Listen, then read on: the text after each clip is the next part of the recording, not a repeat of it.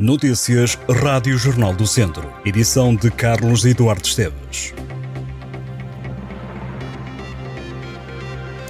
Ficam em liberdade o antigo autarca do Funchal, Pedro Calado, e os dois empresários detidos há três semanas no âmbito da investigação a suspeitas de corrupção na Madeira.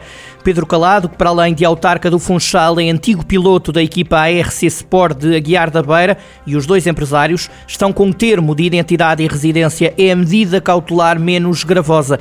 Na sexta-feira, o Ministério Público tinha pedido prisão preventiva para os três arguídos. A PJ realizou a 24 de janeiro cerca de 130 buscas domiciliárias e não domiciliárias, sobretudo na Madeira, mas também nos Açores e em várias zonas do continente, entre elas a Guiar da Beira.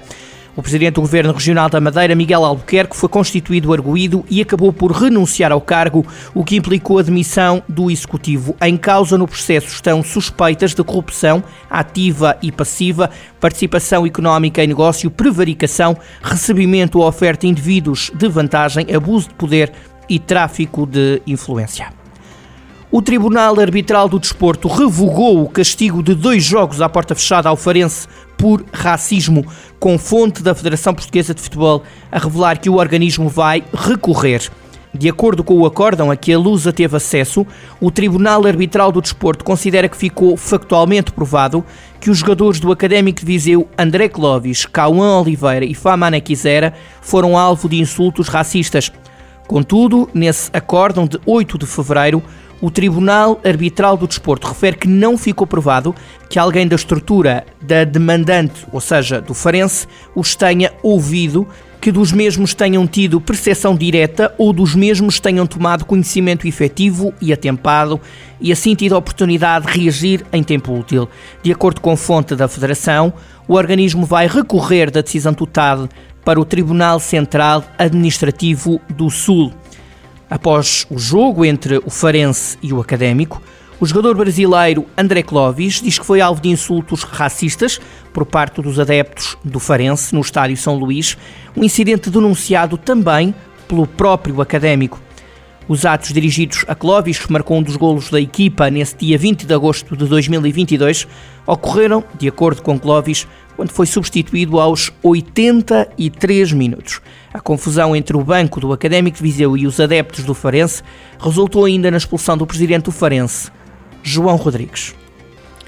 No futebol distrital, Rafael Ferraz fez até janeiro 22 golos pelo Carregal do Sal. O número 9 da equipa que está a lutar pela subida à divisão de honra tem estado em destaque esta época. Se não houver distinção entre campeonatos do distrito de Viseu em futebol e no momento de olhar para as tabelas de melhores marcadores, não há quem marque mais golos.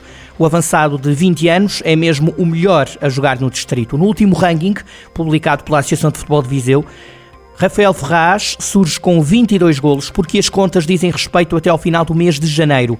No entanto, logo a abrir fevereiro, Ferraz juntou mais dois tentos à conta pessoal no jogo frente ao Cabanas de Viriato. Leva já 24 golos até esta altura. Para se ter uma ideia, Ferraz tem 18 jogos pelo Carregal do Sal esta época e só não marcou em 6. Na tabela há registros ainda de 13 golos de Gustavo Brinca, do Molelos, Henrique Chaves, do Santa Combadense, também tem 13 golos, Mamadou Tial, do Campia, tem 12, os mesmos de Rodolfo Figueiredo, do Molelos. Quanto à divisão de honra, a tabela dos melhores marcadores é liderada por Frank Anumu, o Costa Marfinense alinha no Oliveira de Frades e marcou 12 golos até o dia 31 de janeiro. Todas as listas disponibilizadas pela Associação de Futebol de Viseu dos melhores marcadores dos campeonatos estão em destaque num artigo para ler em jornaldocentro.pt. Quedas, assistências e muita luta para procurar pontos. Foi assim que começou a volta ao Algarve para a TAV Fer. A etapa que começou em Portimão e terminou em Lagoa ficou marcada por uma fuga que o ciclista da equipa de Mortágua, Gonçalo Amado, protagonizou. Um grupo de sete ciclistas isolou-se aos 11 km da corrida. Com isso, Amado foi pontuando para os prémios de montanha.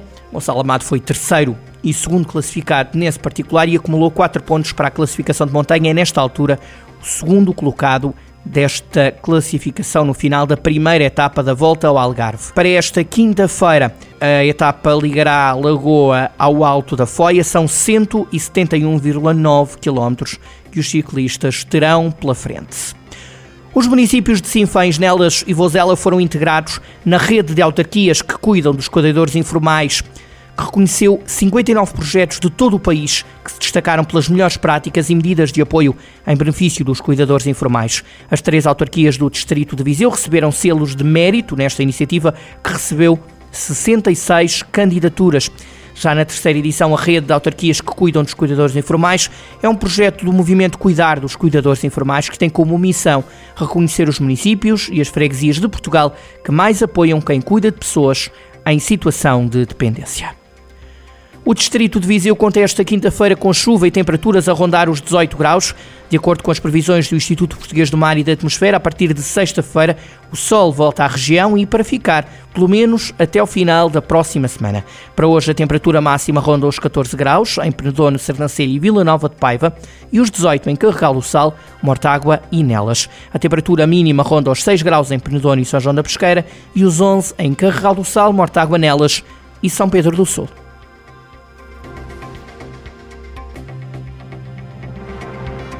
Estas e outras notícias em jornaldocentro.pt